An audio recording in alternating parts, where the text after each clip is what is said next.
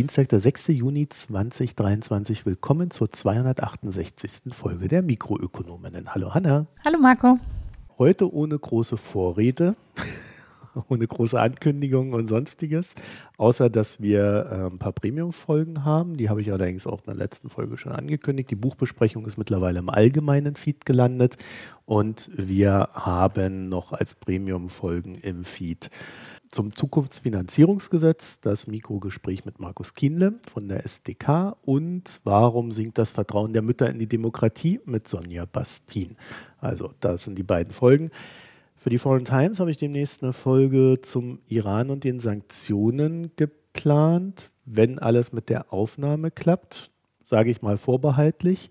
Und ich habe so zwei, drei Sachen, wo sich dann auch Leute gemeldet haben die, die, die, mir seit Monaten nicht antworten und sagen, ach, schreiben Sie mir ruhig, schreiben Sie mir ruhig, ich, wir finden den Termin noch.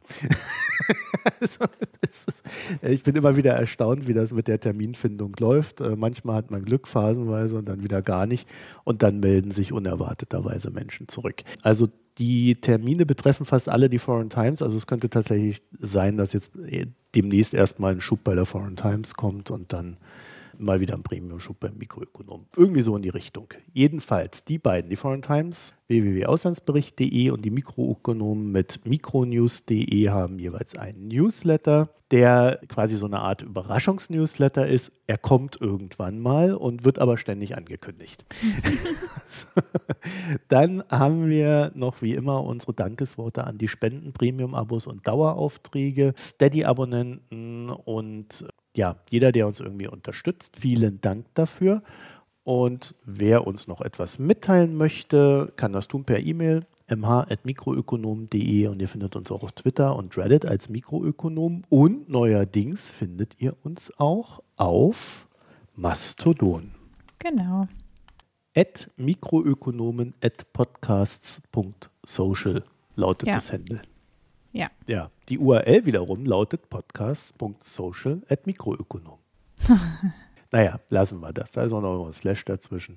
Mastodon findet ihr uns auch, wenn ihr uns da sucht. Und wir sprechen, wir machen jetzt erstmal das Outlook aus, damit es hier nicht in die Sendung reinklingt. Und dann sprechen wir heute nicht über den bescheuerten Heizhammer, also den, weder den Begriff noch über das Gesetz. Den Heizungshammer. Diskurs, ey. Und, Diskurs. Diskurs. Ja, ja. Wir, wir könnten ja mal darüber sprechen, was ein Diskurs ist. ich glaube, das wäre äh, sinnvoller, als darüber zu reden. Und wir sprechen nicht über White People's Food. Das ist ein Trend aus China. Bitte? Der sich damit befasst, bei jungen Leuten quasi so White People's Food äh, im, im Internet so darzustellen. Das ist über die chinesische Diaspora nach China geschwappt und da macht man sich jetzt über uns lustig. Also White People's Food, was ist das? Raw Vegetables, Apple Slices and Berries, Hummus Dip, Cold Sandwiches. In, Im Westen denkt man, das sei alles so Healthy Snacks und so weiter. Der Chinese findet das alles sehr lustig, weil das seinen komplexen Geschmacksnerven eigentlich gar nichts sagt. Trotzdem gibt es jetzt einen Trend in China, der mhm. sich über A, über uns lustig macht und B, dazu führt, dass die Leute quasi ja, dieses Essen so darstellen. Ich verlinke euch einen Artikel vom China Project mit Bildern.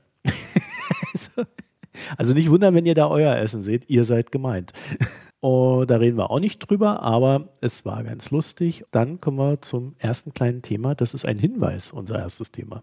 Genau, heute frisch reingekommen sozusagen. Aber wir verlinken es mal, dann kann man es auch in einer Woche noch finden. Das ist ja, die Welt geht ja schnell in Social Media. Und zwar äh, hat der Florian Händel at rafa.chaos.social auf eine unserer letzten Folgen, sie ist schon ungefähr zwei Monate her, als Marco und ich zum vorletzten Mal miteinander gesprochen haben, haben wir ein wenig darüber geredet, ob Politik nur noch nach dem Feuerwehrprinzip funktioniert. Also äh, Anlass war, glaube ich, äh, die Politik von Robert Habeck und äh, die Frage, ob man jetzt immer alles mit es muss aber unbedingt sein, begründen kann. Und Florian hat darauf heute seine Gedanken geäußert. Gestern. Gestern, äh, gestern. Ich habe es heute gelesen. Ich bin immer mindestens 200 Tuts hinter meinem Feed und bin heute Zug gefahren, von daher hatte ich Zeit. Äh, jedenfalls ähm, äh, ging es um die Frage, ob das gut oder schlecht ist oder ob es vielleicht nur so funktionieren kann. Also ob man immer dieses Momentum braucht, dass es ein besonderer Umstand ist, um überhaupt noch sinnvoll Politik machen zu können, weil man sonst immer jede gute Idee einfach von der Opposition zerrieben wird, wie wir jetzt übrigens an dem nicht erwähnten Heizungshammer wiedersehen. Was ja sein Argument auch war, ne? Ja. ja. Da hat sich so ein bisschen Diskussion entspannt dazu, was man da tun könnte, weil es richtige, aber deprimierende Einschätzung ist, würde ich sagen. Und wie man sozusagen diesen Mechanismus aushebeln kann, dass normale Politik quasi gar nicht mehr geht, weil die Opposition halt nicht mitmacht letztlich beim Politikbetrieb. Und äh, ich glaube, was wir an der Stelle nicht vergessen dürfen, es gibt halt in dieser Ampelregierung eine Partei, die explizit sich als Opposition definiert. Ich glaube, damit Wählerstimmen gewinnen zu können. Und ich glaube, das macht die Sache dann nochmal um einiges ja. schwieriger. Ich bin mir aber nicht sicher, ob das der Normalzustand einer Koalition ist. Also da fangen dann auch meine Fragen an. Wenn ich das mit der großen Koalition vergleiche, wo wir ja ähnliche Diskussionen hatten über zum Beispiel eine Grundrente, wo dann über so Fitzeldetails gerungen wurde, als ob es da um das Leben äh, der Mütter in diesem Land geht, da könnte ich schon auch in Zweifel geraten. Also, wenn ihr euch an der Diskussion beteiligen wollt, wir verlinken das und wir freuen uns dann natürlich auch noch auf weitere Gedanken, weil das ist, glaube ich, ein Thema, was hochaktuell ist in vielerlei Hinsicht. Ja, also weil es ja letztlich, man merkt ja, dass viele sich aus dem Politikbetrieb quasi auch so, also aus dem gesamten Demokratie im Grunde zurückziehen, was natürlich auch das bestärkt, dass es praktisch nur noch so extrem Äußerungen oder Extremmeinungen gibt. Bei mich haben sie ja auch so weit, dass ich schon fast keinen Bock mehr habe, dahin zu gucken. Und ich wähnte mich immer bei den Interessierten. Mhm. so, ich, genau. ich wissen, wie es dann anderen geht. Gut, das war unser Hinweis. Dann kommen wir zu unserem ersten Thema. Das ist Saudi-Arabien will den Ölpreis hochpumpen. Ich dachte mir, nachdem es jetzt äh, schon wieder eine kleine Sondersituation in der OPEC gab, gucken wir dann doch nochmal drauf. Auch weil ich wenn wir das Gefühl habe, dass Thema OPEC und Saudi-Arabien wird in Deutschland jetzt nicht sehr ausgiebig behandelt und wenn dann eher so immer mit so Staunen, Mensch, die Saudis damit, die haben Geld, ah, krass. Und auch generell, glaube ich, kann man da so ein paar Sachen ablesen.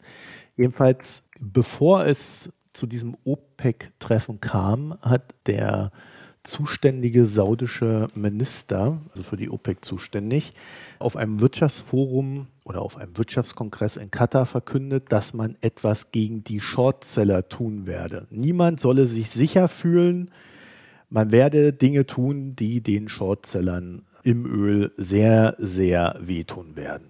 So, ungefähr war die Ansage. So war es dann ja auch irgendwie erwartbar, dass wenn die OPEC sich jetzt letztes Wochenende getroffen hat, ne, also äh, übers Wochenende wohl, das heißt 3. und 4. Juni, am 4. Juni, ganz spät abends äh, nach einer Nachtsitzung oder in der Nacht gab es dann quasi die, die Verkündung. Und der, der, äh, der Maßnahmen, die man ertreffen möchte. Und die sind wirklich erstaunlich, äh, weil die OPEC wird die Förderquote um eine Million Barrel am Tag senken ab Juli. Die Überraschung dabei ist aber, Saudi-Arabien trägt die Fördersenkung komplett allein. Hm. Also niemand anders senkt seine Förderung, sondern nur Saudi-Arabien senkt seine Förderung und zwar auf 9 Millionen Barrel am Tag das ist ein Wort. Ne? Also auch in dem Sinne, wir werden den Shortsellern wehtun und wir finden die Preise ungerecht, die niedrigen. Da ist man dann wohl bereit, auch etwas dagegen zu tun. Es gab noch ein paar Nebendeals, weil unter anderem die UAE ab 2024 eine höhere Quote innerhalb der OPEC bekommen. Und das liegt daran, dass Angola und Nigeria ihre Quoten, die ihnen zustehen innerhalb der OPEC, äh, nicht erreichen und UAE schon seit längerem sagt, ja, wenn die die nicht erreichen, dann können doch alle anderen diese Quoten quasi bedienen. Man solle doch dann die Quoten der anderen erhöhen und die Quoten der Länder dort senken. Die wiederum wollten das nicht, weil was weg ist, ist weg. Wenn man dann irgendwann mal Investitionen macht und mehr fördern kann, dann würde man ja dann die Quoten erfüllen können. Das sei dann in ein, zwei Jahren der Fall. Also ich finde es jetzt nicht ganz unfair, dass da das weg ist.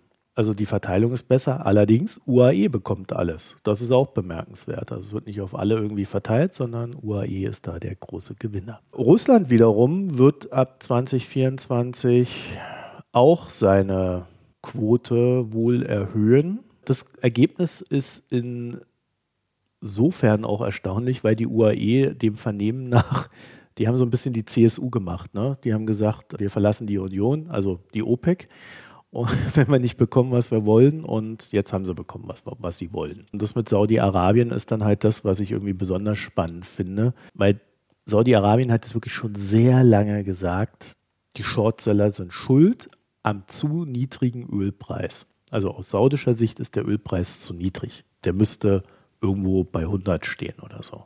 Und da gibt es auch inflationsbereinigte Rechnungen, dass wenn er nicht bei 100 steht, der Ölpreis, das ja eigentlich viel niedriger wäre als vor x Jahren, als er schon mal bei 100 stand und so weiter und so fort. Also man kann das auch irgendwie noch herleiten, dass der Ölpreis höher stehen müsste. Oder es herrscht halt einfach nicht genug Nachfrage. Die Saudis jedenfalls schieben es einfach auf die Shortseller. Sind nun auch bereit, quasi diesen Kampf zu führen, indem sie das alleine machen. Und im Endeffekt ist die Aussage, wir geben lieber Marktanteile an die anderen OPEC-Staaten ab, als dass wir diesen niedrigen Ölpreis unwidersprochen stehen lassen. Das finde ich wirklich bemerkenswert. Ne? Passt aber sehr gut in unsere bisherige Analyse der saudischen Strategie. Wir kommen da jetzt in so ein Fahrwasser, in dem man das Ganze auch so als Dogma betrachten kann. Ne? Also ähm, sie wären bereit, ihrer langfristigen Position zu schaden, um diesen Kampf zu führen.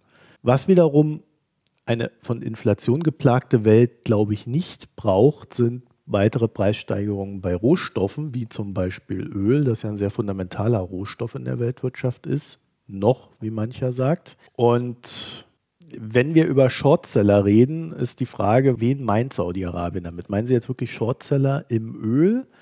Ja, sicherlich auch, aber was sie auch meinen, ist zum Beispiel die US-Regierung. Ne? Weil die US-Regierung hat ihre strategischen Ölreserven auf 50 Prozent des Standes reduziert, der in 2017 üblich war. Und aus saudischer Perspektive hätten die USA diese Reserven schon längst auffüllen müssen. Haben sie aber nicht getan. Also die, da, da fehlte explizit Nachfrage. Nachdem man aus strategischen Gründen, um den Ölpreis zu senken, ja auch diese Ölreserve gesenkt hat. Ich glaube, wenn Saudi-Arabien von Shortsellern redet, zeigen sie auf beiden und sagen, du, du musst deine Reserven auffüllen, die Nachfrage nach Öl ankurbeln und dann wäre nämlich auch der Ölpreis ein anderer. So, und dann gibt es natürlich wirklich diese Shortseller, die da am Markt agieren. Die wiederum sind aber am Markt nicht, weil sie Saudi-Arabien hassen, sondern weil halt die weltwirtschaftliche Lage jetzt auch nicht so geil ist. In den USA läuft es nicht so richtig rund, in China läuft es nicht rund. Wir sehen in Deutschland, wo zumindest äh, nach der dafür hergenommenen Definition von Rezession jetzt äh, zum erstmals eine Rezession war. Ich weiß, man streitet sich über diese Definition. Wir nehmen sie jetzt trotzdem mal her. Also überall gibt es so Warnsignale, dass die Wirtschaft nicht brummt und auch in naher Zukunft zumindest noch ein, zwei schwierige Jahre uns bevorstehen könnten. Und in dem Sinne wäre es dann ja nicht ganz unlogisch zu sagen, naja, Ölpreis, also da ist halt keine hohe Nachfrage, so wie früher, also sinkt der halt auch ein bisschen oder steigt zumindest nicht.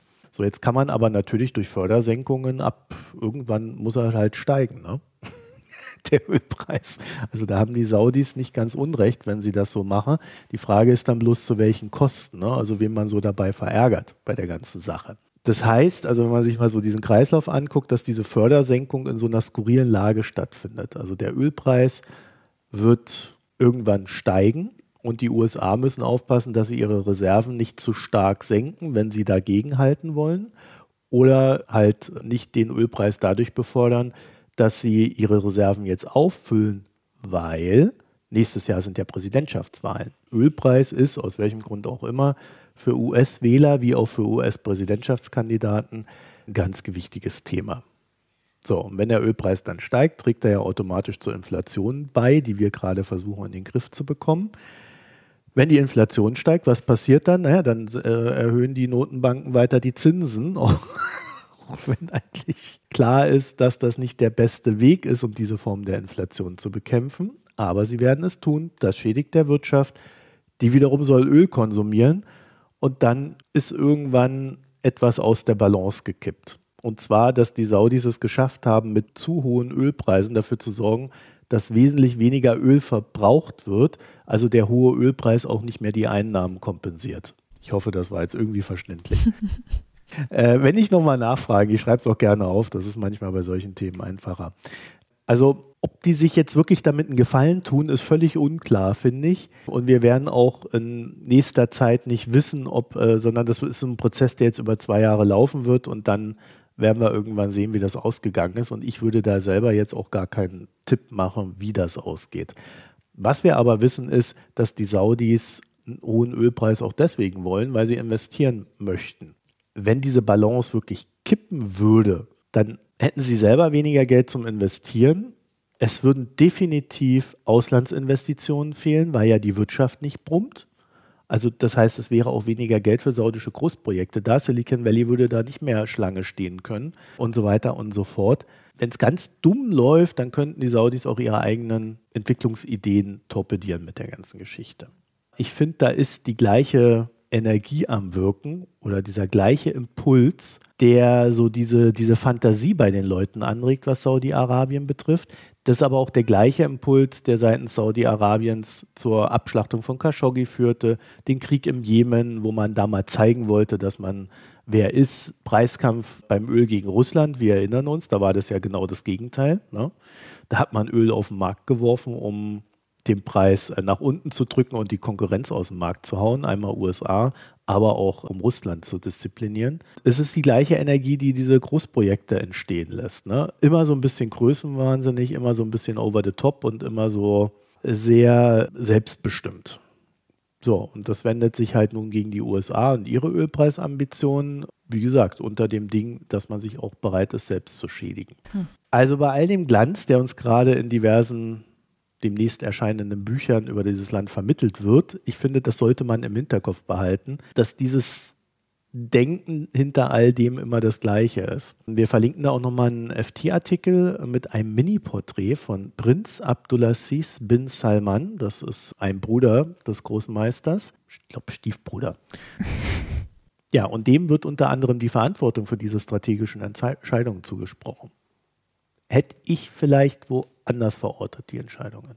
Ich weiß ja, ihr wollt nur wissen, wer gewinnen wird. Wie gesagt, ich will mich da gar nicht so groß aus dem Fenster lehnen. Das werden wir dann in naher Zukunft sehen.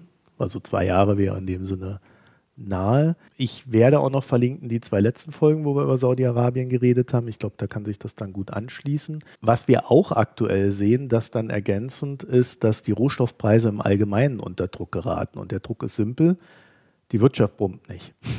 Also es ist jetzt nicht so ein Ölexklusiv-Ding, wo man sagen könnte, da ist eine Sondersituation, sondern es ist tatsächlich so ein allgemeines Phänomen. Insbesondere China ist weniger am Markt aktiv und China wiederum ist ja der größte Abnehmer saudischen Öls. Dort wiederum kloppen sich die Saudis zunehmend mit Russland um den Preis. Also Russland haut halt so viel es geht zu einem wirklich sehr niedrigen Preis gegen China und andere Käufer. Das versaut den Saudis natürlich auch den Preis. Das heißt, die Idee von Preissteigerung in dem Sinne wäre dann, man zieht den Preis nach oben, dadurch hat Russland höhere Preise, dadurch kann auch Saudi-Arabien dann in China wieder höhere Preise erzielen. Also das so als Nebenaspekt. Sie sind aber, wie gesagt, bereit, massiv Marktanteile abzugeben, weil wenn sie dann ihre Förderung senken um diese eine Million, dann wird Russland derjenige sein, der in China den Anteil ersetzen wird. Es wird fast nur Russland sein. Und erste asiatische Käufer schauen bereits jetzt nach Öl in Russland, Brasilien und am Persischen Golf sowie Afrika. Das heißt, sie suchen sich jetzt schon für diese eine Million Barrel am Tag neue Zulieferer da ist für mich so eine gewisse Asymmetrie drin, bei der ich nicht so ganz der Strategie folgen kann. Man sagt Russland ja auch nach, dass sie ihre Förderquoten ohnehin übererfüllen.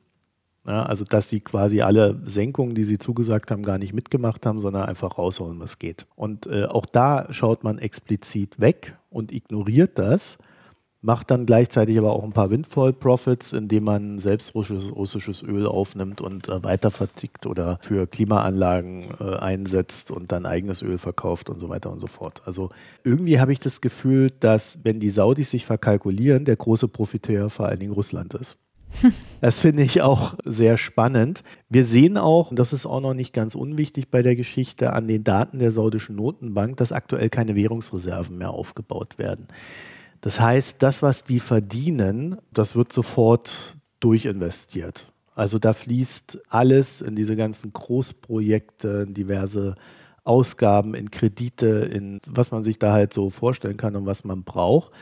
Und im schlimmsten Fall wäre die Situation folgende, dass man sich da in so eine Sackgasse manövriert hat. Ne? Also es gibt ja so eine saudische Rechnung, bei der man sagen könnte, es gibt einen Ölverkaufszwang zu einem Ölmindestpreis weil man nur so keine Kredite aufnehmen muss. Das waren ja schon mal 70 Dollar. Wenn dann fröhlich weiter investiert wird, um dann vielleicht noch fehlende Auslandsinvestitionen zu kompensieren, dann würde dieser Preis ja steigen auf fiskalischer Ebene. Und dann wäre man noch mehr gezwungen, Öl abzuverkaufen, um eben nicht Defizit einzufahren. Weil wenn du bei hohen Ölpreisen schon ein Defizit einfährst und der dir dann irgendwann mal wegsackt, äh, dann ja, hast du richtig ein Problem. Klammer auf, es gibt gerade sehr viele Artikel darüber, dass Saudi-Arabien gerade ein wunderbarer Immobilienmarkt ist. Man muss da nur investieren, um in 10, 15 Jahren riesige Renditen einzufahren. In dieser Gesamtmengelage haben wir gerade das Risiko dazu definiert. Es muss nicht so kommen. das heißt, man kann es auch sein, dass man auf diesen Immobilien dann sitzen bleibt. Klammer zu. Also ich würde diesen Hype, der da um den Golf, am Golf gerade herrscht, eher skeptisch betrachten. Und das explizit, was Saudi-Arabien macht, da ist mir persönlich zu viel Zockerei drin. Und ich glaube, wenn man über diese ganzen Großprojekte spricht, müsste man auch viel öfter über die Zockerei und das Risiko, das da drin steckt, reden. Das kommt definitiv zu kurz. Na gut. Wir bleiben dran. Keine Anmerkung mehr zu der Geschichte. Nee, ich glaube nicht. Äh, ich fühle mich äh, voll, vollends abgedatet. Ich habe allerdings, also ich glaube, dass einerseits äh, es der chinesischen Wirtschaft schlechter geht, als noch als quasi vermutet ist und andererseits auch China baut ja massiv Erneuerbare zu und überholt damit, glaube ich, auch an der einen oder anderen Stelle einfach die Schätzung für Ölabnahme. Mhm. Und das ist, spielt sich so ein bisschen gegenseitig in die Hände. Also die, weil China hat ja seine erneuerbaren Wachstum weit oberhalb dessen, was sie angegeben haben, was sie zubauen wollen. Und das bedingt, ne, es schafft für China ein bisschen mehr Unabhängigkeit auch von solchen Manövern. Und gleichzeitig bedingt es natürlich, dass da auch die Nachfrage noch mal ein bisschen einsackt, neben der schlechten Performance, die offensichtlich irgendwie dahinter liegt. China und Russland haben ja so eine Gaspipeline geplant. Und die Chinesen halten die Russen gerade so hin, was diese Gaspipeline betrifft. Man wundert sich eher, warum, wieso, weshalb. Und auch das könnte da mit reinspielen, dass man da eher in China so das Problem hat, dass man sich fragt, ob man das wirklich braucht in der Zukunft. Weil wenn man so ein Ding baut, muss man ja auch ein paar Abnahmegarantien da einbauen, damit äh, irgendwann so eine Rechnung sich auch lohnt mhm. für den Bau. Ne? Ich könnte mir vorstellen, dass man da das dann so verhandelt, wenn das jemals kommt, diese Pipeline, dass man dann sagt, äh, ja, die Russen müssen das Risiko tragen für die Geschichte. Ne? Das wäre dann auch ein Hinweis darauf, äh, dass das, was du gerade gesagt hast, tatsächlich auch in deren Denken mit mhm. drin ist. Ne? Von Russland nach Saudi-Arabien und zurück. Jetzt kommen wir zu, wer versichert ein Atomkraftwerk? Ja, insgesamt geht es auch um Energie, unter anderem Öl, aber auch andere Sachen. Ich würde so ein bisschen eine größere Klammer spannen um die Frage der Internalisierung von am Ende Gemeinkosten von Energieproduktion. Anlass sind zwei Meldungen, die diese Woche kamen. Die eine, glaube ich, vor zwei Tagen, die andere hat Ulrich heute getutet. Nämlich, dass einerseits eine im Prinzip total alte Studie jetzt im Manager-Magazin aufgegriffen wurde. Da sieht man so ein bisschen, dass die schon sich die Berichterstattung sehr langsam, aber doch stetig in den Wirtschaftsmedien in die Richtung Nachhaltigkeit bewegt, weil die Studie ist in Auftrag gegeben worden vor Fukushima, ist jetzt aufgegriffen worden wegen des umgesetzten Atomausstiegs am Ende. Da geht es darum, wie hoch denn tatsächlich das Risiko von Atomenergie ist und ob man das versichern könnte, weil natürlich es so ist. Das sieht man ja jetzt auch in Fukushima. Äh, Shima, der äh, TEPCO-Konzern ist pleite und kann die Ewigkeitskosten des Unglücks nicht mehr tragen in Japan. Und entsprechend muss eben der Staat einspringen. Und die managen die Ewigkeitskosten ja eher schlecht. Die haben ein bisschen Boden abgetragen, aber so richtig, also wie viel da jetzt tatsächlich äh, aktiv gemanagt wird, kann man noch in Zweifel ziehen. Und das wäre in Deutschland vermutlich ähnlich. Darum geht es in der Studie, dass also gesagt wird, im Prinzip das Risiko versichern zu können eines großen Atomunglücks müsste der Strompreis auf das 20-fache ansteigen, damit die Konzerne eine Haftpflichtversicherung für ein Atomkraftwerk abschließen könnten. Und bisher ist eben das, was abgedeckt ist in der Haftung, ist ein lächerlich kleiner Betrag gegenüber dem, was eben tatsächlich an Schäden, also die Schäden könnten halt durch ein großes, also ist ja auch ne, mitten in Europa ein großes Atomunglück würde ja unfassbar viele Länder auch in Mitleidenschaft ziehen. Das haben wir ja schon bei Tschernobyl gesehen. Entsprechend ist es eben so, dass die Schäden durchaus bis zu sechs Billionen und zwar nicht Billionen, sondern wirklich Billionen betragen könnten. Und derzeit sind die deutschen Kernreaktoren über eine Versicherungsgemeinschaft der betreibenden Unternehmen abgesichert mit 250 Millionen Euro das natürlich irgendwie zusätzlich geben die sich gegenseitig Garantien. Also wenn einem das AKW hochfliegt, kriegt er von den anderen 2,25 Milliarden Euro. Aber es deckt eben bei weitem nicht die möglichen Kosten, die ein schwerer Unfall hätte. Und das bedeutet, dass am Ende die Allgemeinheit diese Kosten trägt. Also dass dann das, was an Gesundheits-, an Umweltschäden daraus hervorgeht, die dauerhafte Verklappung des dadurch entstandenen verstrahlten Materials etc. letztlich der Staat tragen müsste. Und das halt auch für den deutschen Staat eine ganz schöne Hausnummer, ehrlich gesagt. Und das tauchte jetzt also auf, dass im Prinzip, und das ist ja was, was schon lange gesagt wird, dass im Grunde mit einer realistischen, also würde man die, das Risiko einpreisen, Atomkraft nicht rentabel ist. Und in eine ähnliche Richtung, eine völlig andere Meldung, die aber eben auch diese Abwälzung des Risikos aus Energieproduktion oder konkret der Umweltschäden aus Energieproduktion äh, thematisiert, ist eine Studie, die für Kalifornien durchgeführt wurde, zu der Frage, wie viel es kosten wird, die kalifornischen Ölfelder wieder vollständig zurückzubauen und zu versiegeln bzw. zu reinigen. Und die schätzen eben die Kosten auf 21,5 Milliarden Dollar und damit ist das auch deutlich höher als das, was die Unternehmen bezahlen können. Das ist eigentlich klar. So, wenn eben da eine vollständige Reinigung und nicht nur eben, wie das ja bisher gemacht worden ist, mit solchen Ewigkeitskosten zu betonieren, ne?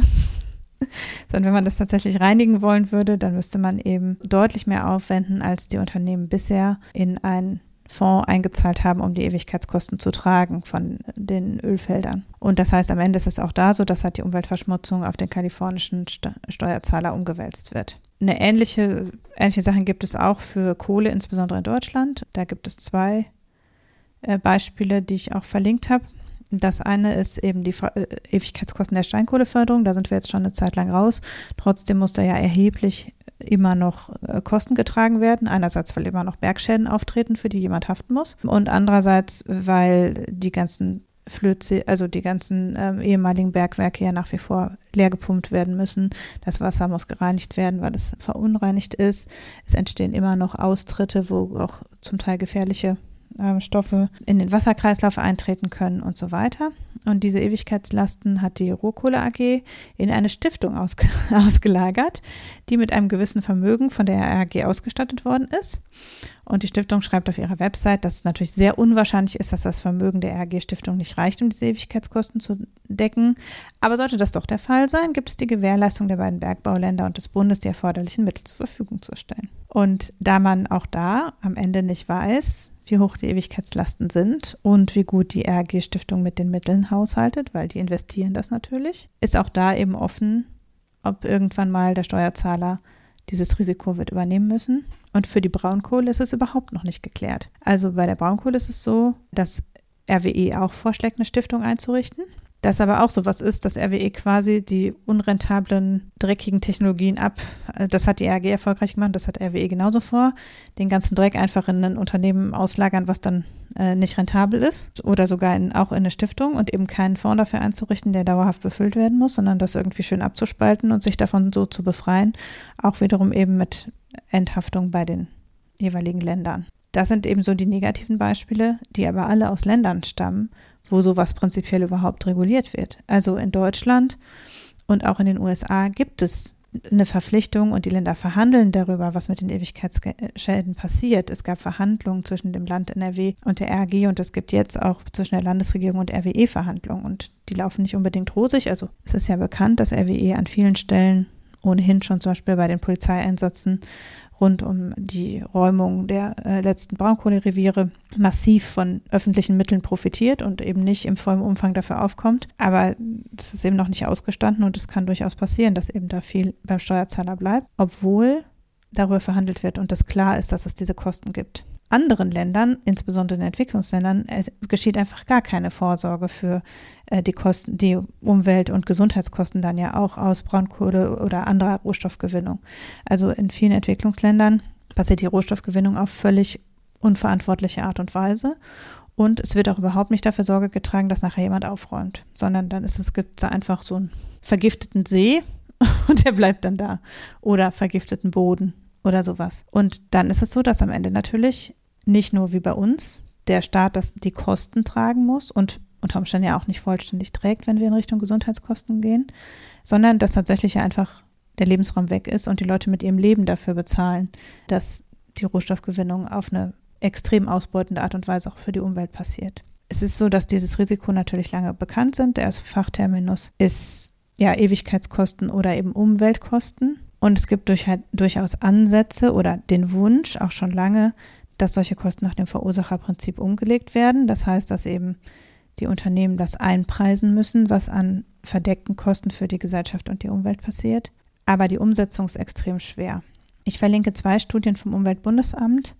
Eine, in der thematisiert wird, wie man durch Regulierung verantwortungsvollere Rohstoffgewinnung umsetzen könnte, also indem man die Unternehmen dazu verpflichtet, also hier dazu verpflichtet, in Einklang mit gewissen Standards auch in anderen Ländern zu arbeiten. Und eine längere, ja, letztlich Zusammenfassung, wie diese Umweltkosten überhaupt gemessen werden weil es ist ja, manche kann man nicht messen, also die Kosten an Gesundheit, Artenvielfalt, Umwelt im breiteren Sinne sozusagen sind nicht messbar. Wir haben bei der Umwelt im Prinzip ein nicht bepreisbares Gut und deshalb einen Markt, der eigentlich durch Marktversagen ausgezeichnet ist. Also du kannst halt den Wert von Umwelt nicht messen und damit auch den Wert der Zerstörung nicht beziffern. Natürlich weiß man, kann man aber einige Kosten äh, schon beziffern, zum Beispiel eben durch sowas wie den CO2-Preis. Und das könnte man natürlich an anderen Punkten auch machen.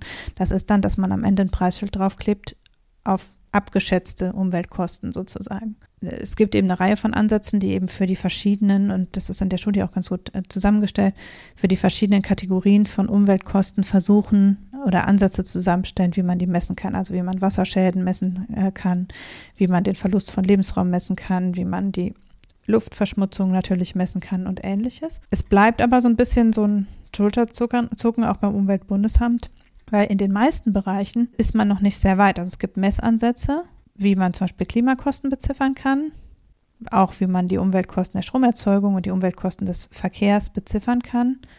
Aber es gibt keine Lösung, wie man diese Kosten auch internalisieren kann. Also es gibt im Prinzip eine Messkonvention und auch den Ansatz, dass Unternehmen zumindest ausweisen sollen, wie viel verdeckte gesellschaftliche Kosten quasi an ihren Produkten hängen. Aber das steckt noch in den Kinderschuhen. Also es gibt Ansätze dafür, die erstmal dieses Messen ermöglichen. Dann eben bräuchte man noch Ansätze, die das Einpreisen ermöglichen. In der Zusammenstellung des Umweltbundesamtes steht drin, es gibt dazu bisher keine Verfahren. Das finde ich so nicht richtig, weil die CO2, der Emissionspreis ist am Ende ein genau solches Verfahren. Also für CO2-Emissionen haben wir es teilweise geschafft, das umzusetzen. Nachweislich ist der Preis aber zu niedrig, immer noch. Der Zertifikatspreis müsste ungefähr bei 160 Euro liegen, damit die tatsächlichen Kosten in etwa abgedeckt sind. Und wir schließen zusätzlich eine ganze Reihe von Sektoren nach wie vor aus. Also wir schließen alles, was mit Gas zu tun hat, bisher vom CO2-Preis aus. Wir schließen den Verkehr bisher aus und auch die Emissionen aus Heizung. Das wird jetzt kommen irgendwann, dass also Öl und Gas CO2 bepreist werden, insbesondere auch Gas. Und für den Verkehr gibt es ja auch eine teilweise Einpreisung. Bei Flugbenzin ist es halt immer noch nicht. Und an vielen anderen Stellen, insbesondere in der Landwirtschaft zum Beispiel, ist es auch völlig unzureichend umgesetzt, die CO2-Emissionen. Aber das ist im Prinzip, finde ich, trotzdem ist es ein gelungenes Beispiel. Also man hat sich geeinigt auf einen gemeinsamen Standard. Man hat gesagt, also wir messen quasi die Verschmutzung anhand der Emission und wir kleben da einen Preis drauf und der Preis wird halt jetzt marktbestimmt mit bestimmten Rahmenbedingungen und letztlich ergibt sich dieser Preis aus dem Gewinn, den man durch Vermeidung hat. Man müsste halt durch die Verringerung der Zertifikate das so weit nach oben treiben, den CO2-Preis, dass er dem tatsächlichen Umweltkosten entspricht.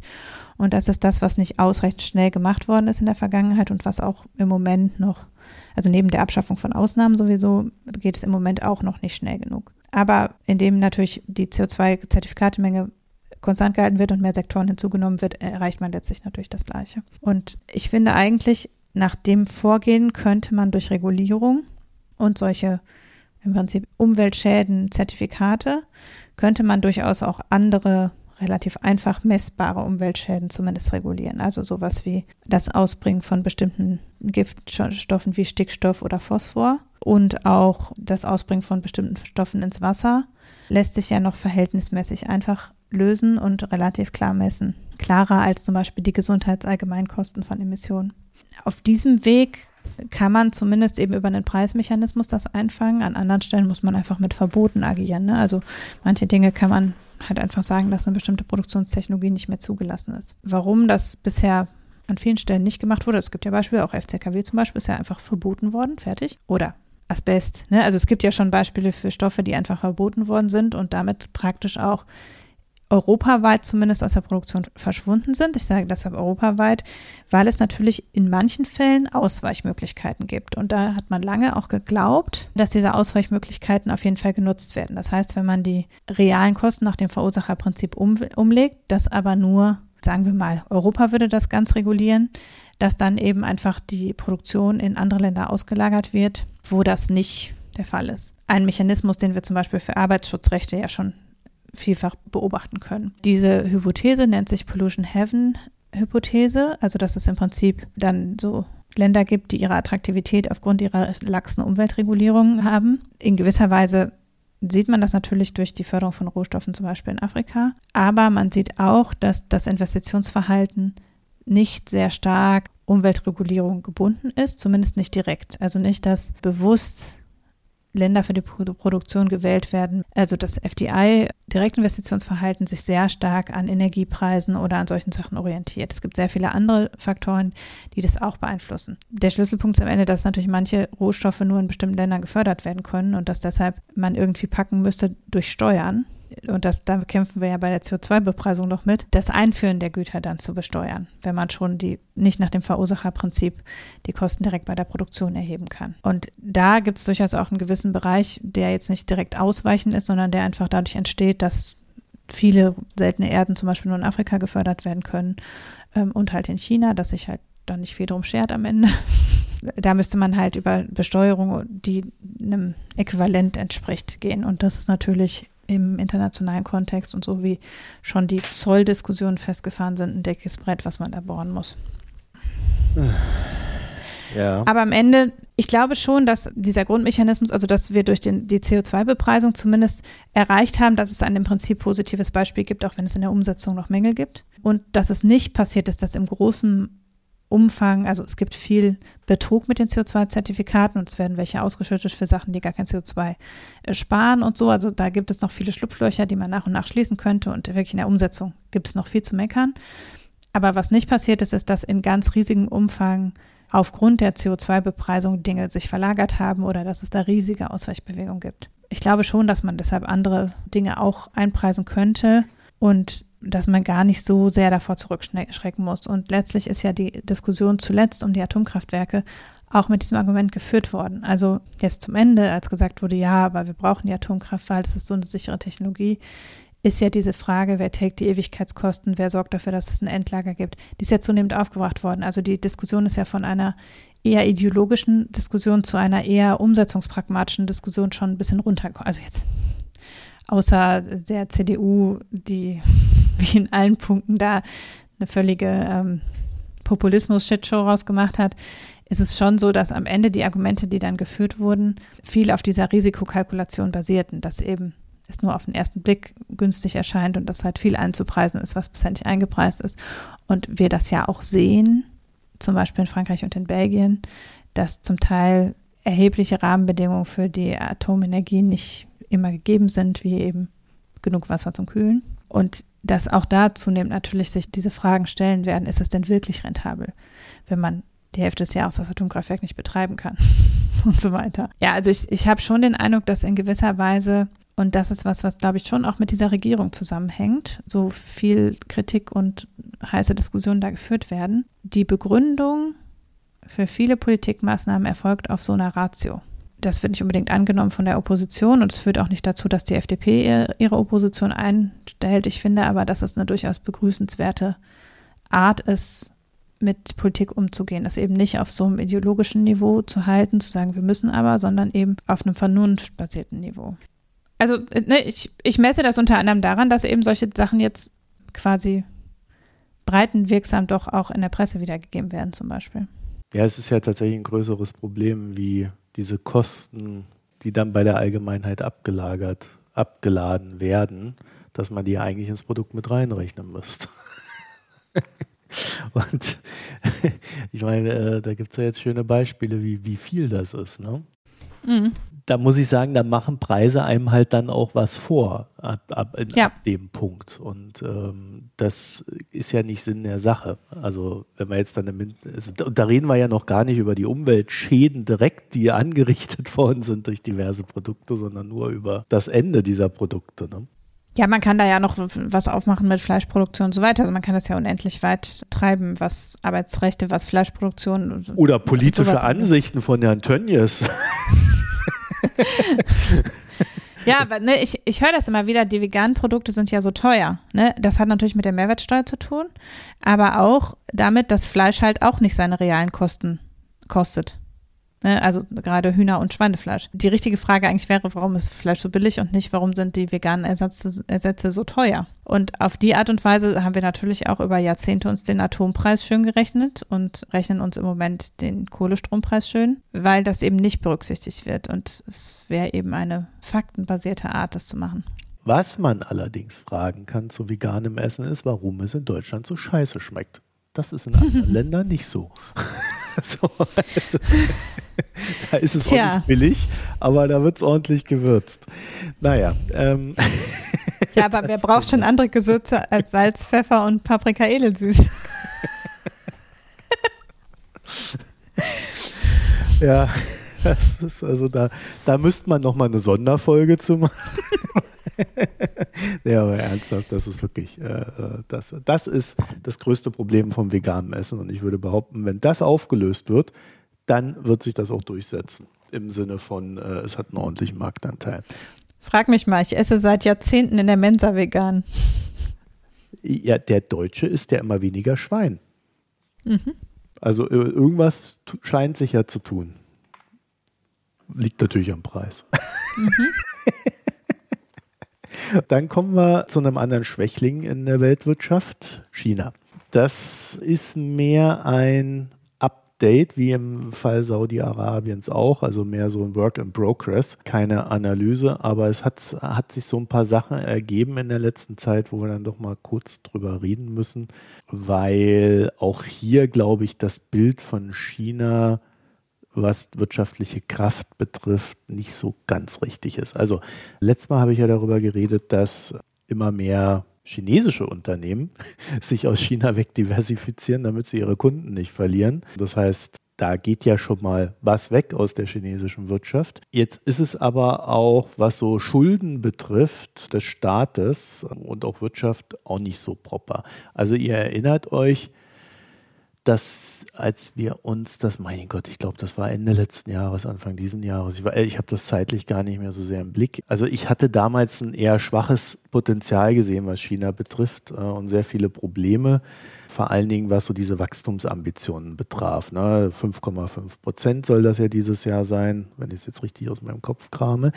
Ja, nach äh, dieser ganzen Covid-Zero-Geschichte, wo alles im Lockdown war, die man dann einfach mal so über Nacht abgeschafft hat, was dann natürlich wieder Folgeprobleme hatte, vulgo viele Kranke, viele Tote, aber das wurde dann einfach so übergangen. Ich glaube, da ist man jetzt gerade dabei, die zweite dieser Folgewellen an Krankheiten äh, zu überwinden. Und so richtig kommt es irgendwie nicht ans Laufen, auch wenn die Zahlen, die gemeldet werden, erstmal okay aussehen. So, jetzt äh, hat es sich ergeben, dass eine der ärmsten Regionen des Landes, Jiuzhou, finanzielle Probleme hat. Und zwar haben die mehr als 110 lokale staatliche Finanzierungsvehikel, in denen diese Verschuldung stattfindet. Und diese Verschuldung entspricht dem 1,3-fachen des BIPs dieser Region. Ist recht hoch und natürlich überhaupt nicht nachhaltig, geschweige denn finanzierbar. Was haben die mit den Vehikeln da gebaut? Straßen, Brücken, Highways ja, was man halt so baut. Und äh, ich würde mal sagen, das sind alles Sachen, die man grundsätzlich gerne hat, die als aber nicht dazu führen, dass da dauerhaft Arbeitsplätze entstehen. Zumal dann nicht, wenn dann Städte, die beispielsweise Gelder für eine Buslinie ausgegeben haben und die dazugehörigen Straßen und, und was weiß ich noch alles, dann nicht das Geld für den Betrieb dieser Buslinie zur Verfügung stellen, weil sie es nicht haben. Und dann wird die Buslinie halt wieder dicht gemacht. Straße gebaut, Busse gekauft, Betrieb findet nicht statt. Oder wenn in manchen Regionen des Landes die Gelder für Heizungssubventionen fehlen, wenn es kalt ist. Das heißt, die Leute frieren und ja, verbrauchen dann natürlich auch entsprechend weniger. Da stimmt dann auch schon wieder die Einnahmenrechnung bei der Fabrik nicht, die das dann zur Verfügung stellt oder bei dem staatlichen Heizungsanbieter und so weiter und so fort. Das sind so fortsetzende Probleme, die da so durchs Land wabern. Jedenfalls wollte dann im April die China Cinder Asset Management einspringen, ist auch ein staatliches Unternehmen, und die Schuldenprobleme lösen. Und danach ist dann ein Report aufgetaucht, der dann auch sehr schnell wieder verschwunden ist. Aber er war kurz da und es reichte natürlich, dass wir jetzt Bescheid wissen. Also in dem Report stand kurz gesagt drin, da ist nichts mehr zu retten und im Übrigen sind auch noch 5,5 Milliarden extra Schulden gefunden worden. ja, äh, also die haben das auch voll im Griff, wie man sieht, ne? wissen, wo die Schulden liegen und wo und wem, und wem sie gehören. Ich glaube, das weiß so ein bisschen den Weg in Sachen Schulden und China es liegt grundsätzlich immer mehr rum, als man vermutet, weil halt überall getrickst wird oder mal auch was vergessen. Es wird aber immer weniger angegeben, als im Grunde da ist. Und damit wären wir auch schon beim allseits beliebten Thema Land und Immobilien. Denn ihr erinnert euch, China wollte den Immobilienmarkt und seine Auswüchse in den Griff bekommen. Es gab dann eine Regulierung, von der man, sage ich mal, mittlerweile wieder ein bisschen ablässt. Darüber hatten wir ja auch berichtet. Und der Grund ist, es sind zu viele dieser Unternehmen pleite gegangen. Weswegen die Immobilienpreise eingebrochen sind, die Leute keine Immobilien mehr gekauft haben und so weiter und so fort. Ein weiterer Nebeneffekt des Ganzen ist nicht nur, dass das auf der Wirtschaft im Allgemeinen lastet und auf den Leuten, die Kredite für diese Immobilien aufgenommen haben, sondern es belastet auch die Provinzen, weil die Provinzen das Geschäftsmodell rausgefunden oder für sich ersonnen hatten wir verkaufen Land an diese Immobilienentwickler, die geben uns Geld, damit finanzieren wir so unsere laufenden Ausgaben, plus machen noch ein paar Schulden für äh, Infrastrukturprojekte, die wiederum bauen dann dort Immobilien. Ja, ist ja eigentlich ganz nett, aber wenn natürlich keine Immobilien gebaut werden, weil die Immobilienentwickler pleite gehen, dann fehlt auf einmal der Einnahmenfluss aus diesem Modell. Ich sag mal, das Modell ist ja ohnehin begrenzt, weil Land ist nur begrenzt verfügbar. Also irgendwann hätten die Regionen ohnehin kein Land mehr gehabt, um, um was sie verkaufen können, um Immobilien zu bauen. Also die beste Idee war das ohnehin nicht aus meiner Sicht, aber ist vielleicht dann auch ein anderes Thema. Jetzt sind jedenfalls die Provinzen hart getroffen. Es werden weniger Immobilien entwickelt, es wird weniger Land verkauft. Alles nicht so schön es war halt so, trotz des nicht nachhaltigen Geschäftsmodells, das kam schon so mit Covid unter Druck, das Geschäftsmodell. Aber die Zentralregierung hat halt gesagt, ja, lassen wir mal laufen. Wir wollen ja, dass jetzt alle mal äh, ihr Mindset verändern und äh, sich weiterentwickeln und neue Geschäftsmodelle entwickeln. Also sprich, man wollte eine Verhaltensveränderung herbeiführen, aber irgendwie hat das nicht geklappt. Die haben halt trotzdem weil sie ja gleichzeitig auch die Ansage hatten, ihr müsst die Wirtschaft entwickeln, haben sie halt weiter Schulden aufgenommen, Infrastruktur gebaut und jetzt kommt das alles so an sein natürliches Ende in den jeweiligen Regionen. Also nicht alle, aber so die ersten stehen vor einem größeren Problem. Worüber reden wir? Also wie groß ist das Problem? Also diese Local Government Financing Vehicles, LGFVs, haben Schulden in Höhe von 9,5 Billionen US-Dollar akkumuliert, chinaweit. Das entspricht 50 Prozent des chinesischen BIPs. Hm. Und das meiste davon ist onshore. Also man muss das im Land bewältigen. Das sind dann irgendwelche Banken, das sind Shadowbanks, das sind Privatleute. Also da hätte man ein größeres Problem, wenn man einfach sagt, das ist jetzt alles wertlos. Und wie das Leben so spielt, ist dann 2023 auch noch das Jahr mit der höchsten potenziellen Rückzahlungssumme bis 2027. Wir sind im Jahr der Jahre. Ob das wirklich so bleibt, ist jetzt die Frage, weil wie reagiert man dann in so einem System darauf, wenn Schulden nicht gezahlt werden können von den Regionen? Ja, man streckt einfach die Schulden. also, die werden dann halt einfach verlängert bis 2027 zum Beispiel. Rollierend wird es jetzt ohnehin so sein, dass die Rückzahlungsgelder sich auf Folgejahre strecken und die dann nach oben ballern, während 2023 nicht mehr so viel gezahlt werden muss. Verschiebt das Problem, es löst das Problem aber nicht. Na, also die Regionen haben ja trotzdem noch die Schulden und wenn sie, solange sie diese Schulden haben, sind sie halt beschränkt schuldenaufnahmefähig, um weitere Projekte da am Laufen zu halten, was wiederum nicht so geil ist für das Wirtschaftswachstum. Naja, also die Banken haben kaum eine Wahl, andere Wahl, als da mitzumachen. Bei den Shadowbanks sieht es vielleicht ein bisschen anders aus, aber auch da werden wir den Effekt bekommen, dass die Regierung denen dann sagt, Leute, ihr müsst das jetzt strecken.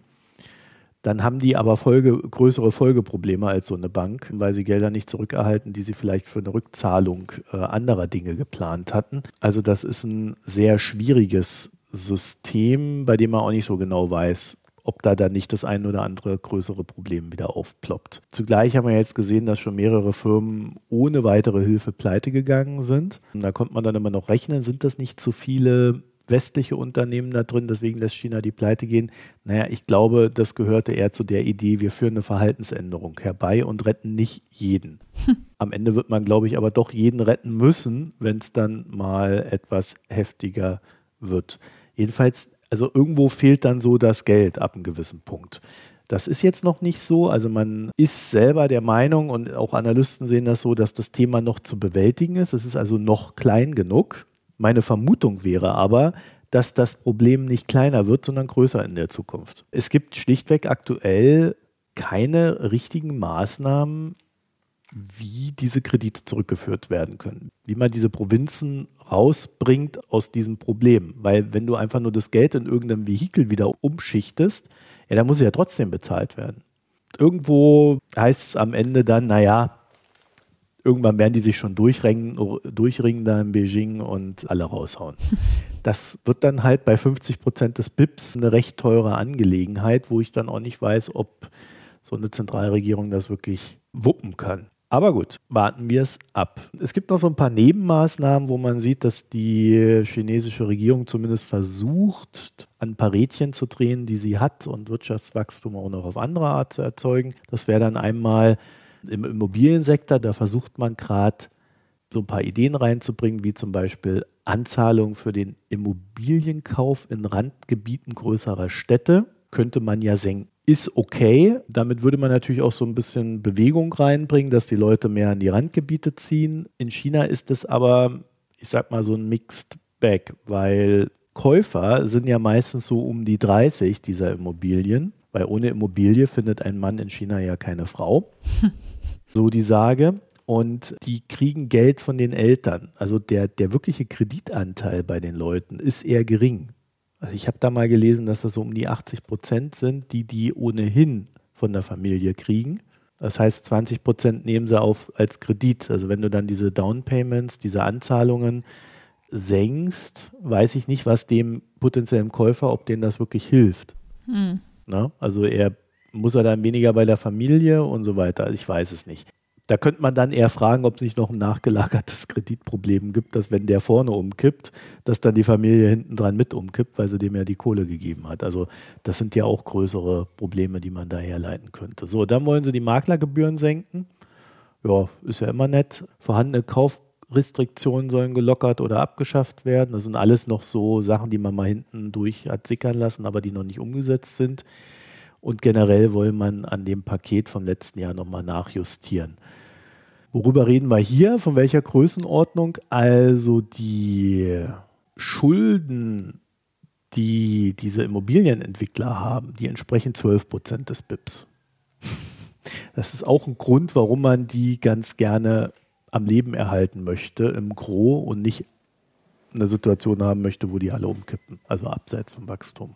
Ja, und dann hat man noch die schöne Anweisung gegeben, dass Chinas Banken mal wieder ihre Zinsen senken sollen. Das fängt dann so bei, bei Tagesgeld und drei- bis fünfjährigen Geldern an, wo man fünf Basispunkte bzw. zehn Basispunkte senkt. Aber im Grunde ist das Ziel daraus dann, dass die Banken in der Folge auch die Kreditzinsen senken können. Und das ist ja eigentlich immer der größte Hebel, um die Leute zur Kreditaufnahme zu bringen. In dem Fall dann halt für den Konsum oder aber für Immobilien. Ob das dann jetzt so der große Wurf ist, der alles rettet, weiß ich nicht. Im Grunde zeigt es aber, dass diese Idee einer Dual Circulation, also dass die äh, Binnennachfrage und die heimische Wirtschaft den Export irgendwann ablöst demnächst und China damit unabhängig macht vom Ausland, ich glaube, das ist ziemlicher Quatsch. Das ist eine schöne Idee, aber die wird nicht im Bälde stattfinden. Eher platzen diese Kredite hier. Ja, also es sind so ein paar kleine Maßnahmen für mehr Kreditwachstum, wie wir daraus auch ersehen. Da weiß ich dann nicht, ob das die Lösung ist, wenn man ein Kreditproblem hat. Ich finde, damit sieht man auch, dass die ein Problem haben, die Chinesen. Sobald die Auslandsinvestitionen wirklich wegbrechen, aktuell tun sie das ja nur ein bisschen. Ich glaube, das waren 4% oder so, die, die dann in Dollar umgerechnet rückwärts gelaufen sind. Also wenn die mal tiefer gehen und nicht mehr reinkommen, dann haben die dort ein größeres Problem. Also wenn wir jetzt darüber reden, China ist stark und wir müssen alle Angst vor China haben, nein. Allerdings, wie wir auch wissen, wenn so ein Land sich angegriffen fühlt, schwach fühlt, dann erhöht das dann natürlich die Wahrscheinlichkeit für Reaktionen auf Situationen, die nicht mehr so schön sind. Und da denken wir ja immer alle an Taiwan und den potenziellen Krieg gegen Taiwan, den die Chinesen ja jetzt auch wieder mehr oder weniger unverhohlen angedroht haben. War ja letztens in Berlin und hatte da so ein paar Gespräche und habe mich sehr stark darüber gewundert, dass man in Berlin tatsächlich der Meinung ist, dass China sehr rational denkt und handelt. Ehrlich gesagt, was Taiwan betrifft, äh, aber auch was Russland betrifft, wenn man da so ein bisschen in die Geschichte von Xi reinguckt und seinen Gedanken, wie man den Untergang der Sowjetunion hätte verhindern können und was China alles äh, da anders machen muss, bin ich mir nicht so sicher, ob es da nicht eine Ideologie gibt, der man sich mal zuwenden sollte analytisch. Na gut, aber hat, China hat sich ja jetzt tatsächlich durch alle drei Themen durchgezogen. Irgendwie schon, ja. ja. Überraschend. Naja, also, äh, dass es ihnen nicht so gut geht, heißt ja nicht, dass sie nicht da sind. Mhm. ja. Also die Beziehung Chinas und Saudi-Arabiens ist natürlich auch etwas, was ja einer Neubewertung unterzogen wurde. Russland ist auch klar. Bei Energie kommen wir um China gar nicht drum herum. In dem Sinne würde ich das auch eher als besorgniserregend betrachten. Ne? Mhm. diese Entwicklung.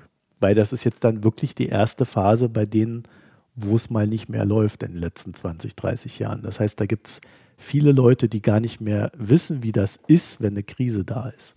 Ja. Und äh, es gibt in China einen sehr stark ausgeprägten Nationalismus, den ich nicht unterschätzen würde. Haben wir irgendwie im Gesellschaftsteil was Positives? Ja. Dann würde ich jetzt mal da dahin äh, wandern und uns dem Positiven widmen. Ja, ich habe äh, mehrere Dinge, die mehr oder weniger positiv sind. Einerseits habe ich einen Artikel verlinkt, genau, im Bereich Pix, den ich äh, letzte Woche, glaube ich, gelesen habe oder vorletzte Woche.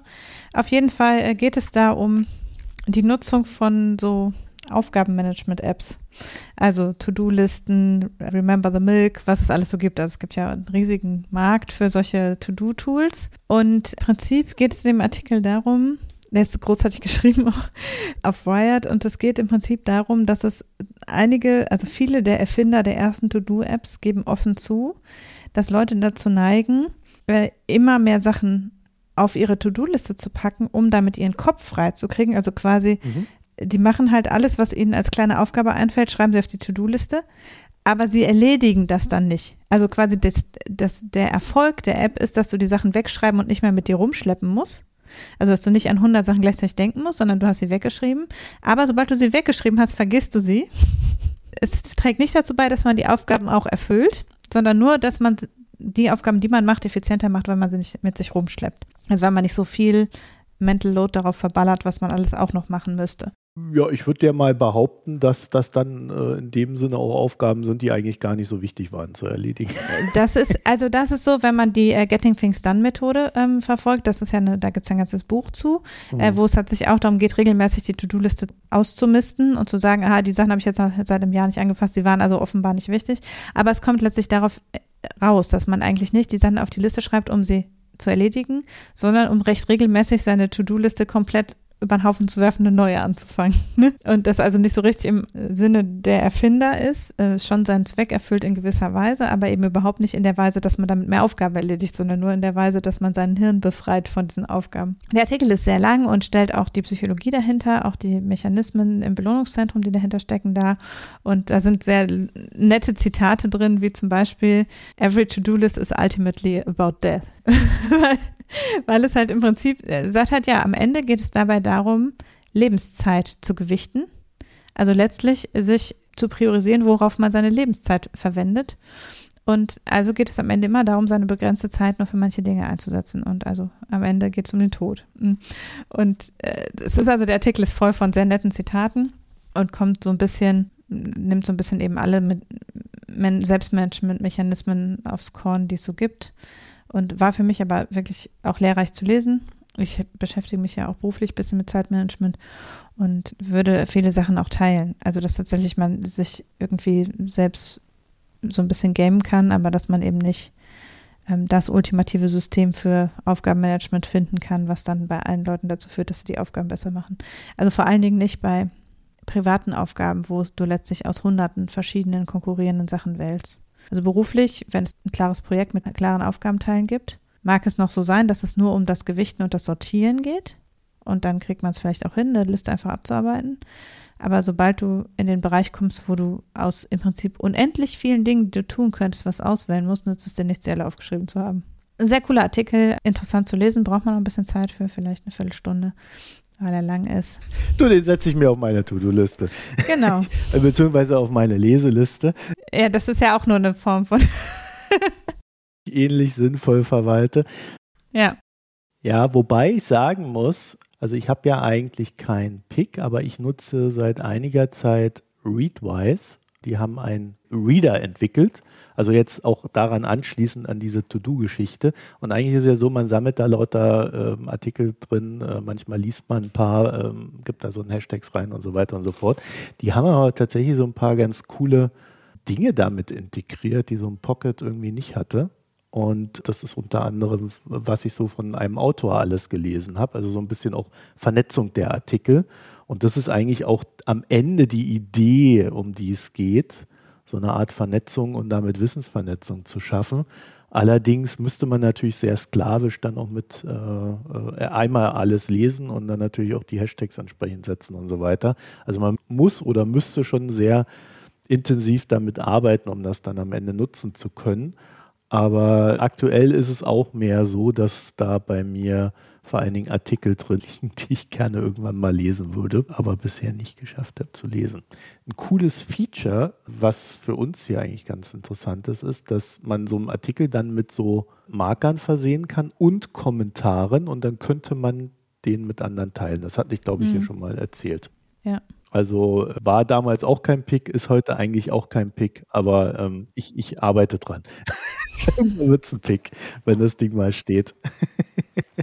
Und hast du was getrunken? Nee. Ich habe was getrunken, es war ekelig.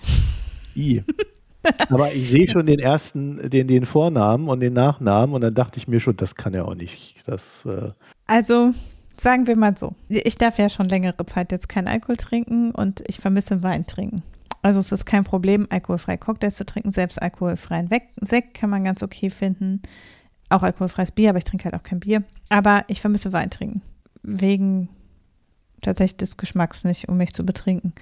Und Wein alkoholfrei ist halt quasi unmöglich zu finden, sodass er auch nach Wein schmeckt. Der schmeckt halt immer nach alkoholfreiem Sekt ohne Kribbel.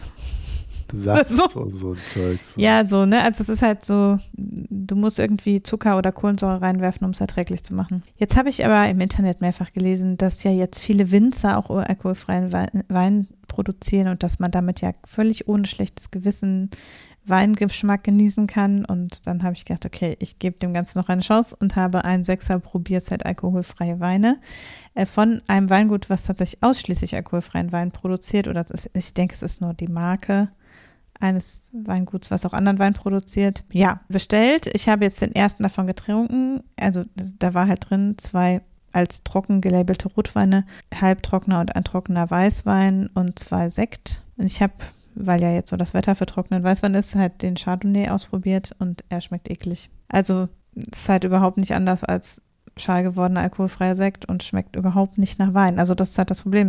Dieser herbe Geschmack, den Wein eigentlich auch immer mitbringt, der fehlt halt komplett. Den kann man offenbar auch durch, durch nichts ersetzen. Und ich frage mich ja immer, warum es offenbar okaye alkoholfreie Biere gibt, zumindest wenn ich Menschen glauben darf, die ab und zu alkoholfreies Bier trinken. Unfassbar schwierig zu sein scheint, alkoholfreien Wein herzustellen. Vielleicht sind wir da auch einfach nur weit hinterher wie bei veganen Essen, ich weiß es nicht genau. Aber ich habe jedenfalls jetzt immer noch keinen gefunden. Rate aber davon ab, Karl Jung Chardonnay alkoholfrei zu trinken, den es unter anderem bei Lidl gibt übrigens. Weswegen man da durchaus mal drüber stolpern und in Versuchung geraten könnte. Nein, tut es nicht. So ist das. Im Moment kann man sich ja mit alkoholfreiem Radler über Wasser halten. Mal gucken. Ja, äh, alkoholfrei ist halt irgendwie äh, auch ein bisschen schwierig. Ja, ich habe äh, tatsächlich nichts getrunken, werde auch. Es gibt ja hier nichts.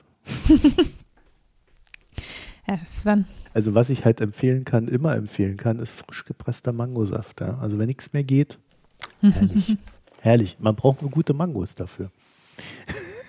das ist dann noch das einzige Problem. Oder Banane und Blaubeere. Auch sehr lecker. Passt sehr gut zusammen. Aber alles, keine Picks, sondern nur Tipps. ja, ich bin hier leider an so einem Fruchtsaftland ohne gescheites Bier und ohne gescheiten Alkohol gelandet. Und der Wein, der hier produziert wird, ist besonders schlimm. Habe ich mir sagen lassen. Ich habe es nicht mhm. probiert und nein, ich werde es auch nicht probieren. Also dann äh, www.mikroökonom.de. Dort findet ihr alles weitere wie Kommentare, äh, Premium-Abos, Spendenmöglichkeiten und so weiter und so fort. Ich glaube, ich muss Steady endlich mal in diese Übersicht da einbauen. Das habe ich ja schon wieder vergessen. Fällt mir gerade ein. Naja, auch das werde ich noch tun. Und ansonsten haben wir Reddit, Twitter und Mastodon. Da sind wir jeweils als Mikroökonomen zu finden. Und ich vermute mal, dass wir auf Mastodon, wenn man dann Mikroökonomen eingibt, uns dann auch in der Suche findet, oder? Wenn man, ja, meist, also zumindest Ad Mikroökonom würde ich, glaube ich, eingeben, dann sollte es eigentlich klappen. Ja, also äh, ich also. habe jetzt mal nur Mikroökonomen eingegeben. Hat funktioniert. Also ähm, dann würde ich sagen, gebt das einfach ein. Ihr könnt es, ihr solltet es, wie ich gerade gesehen habe, allerdings leider auch wieder mit OE eingehen. Was will man tun? Was will man tun? Da kommen wir, aus der Nummer kommen wir nie wieder raus. Also Mikroökonomen mit OE, dann wird das angezeigt. Dann euch vielen Dank fürs Zuhören, eine schöne Zeit und bis demnächst. Tschüss. Tschüss.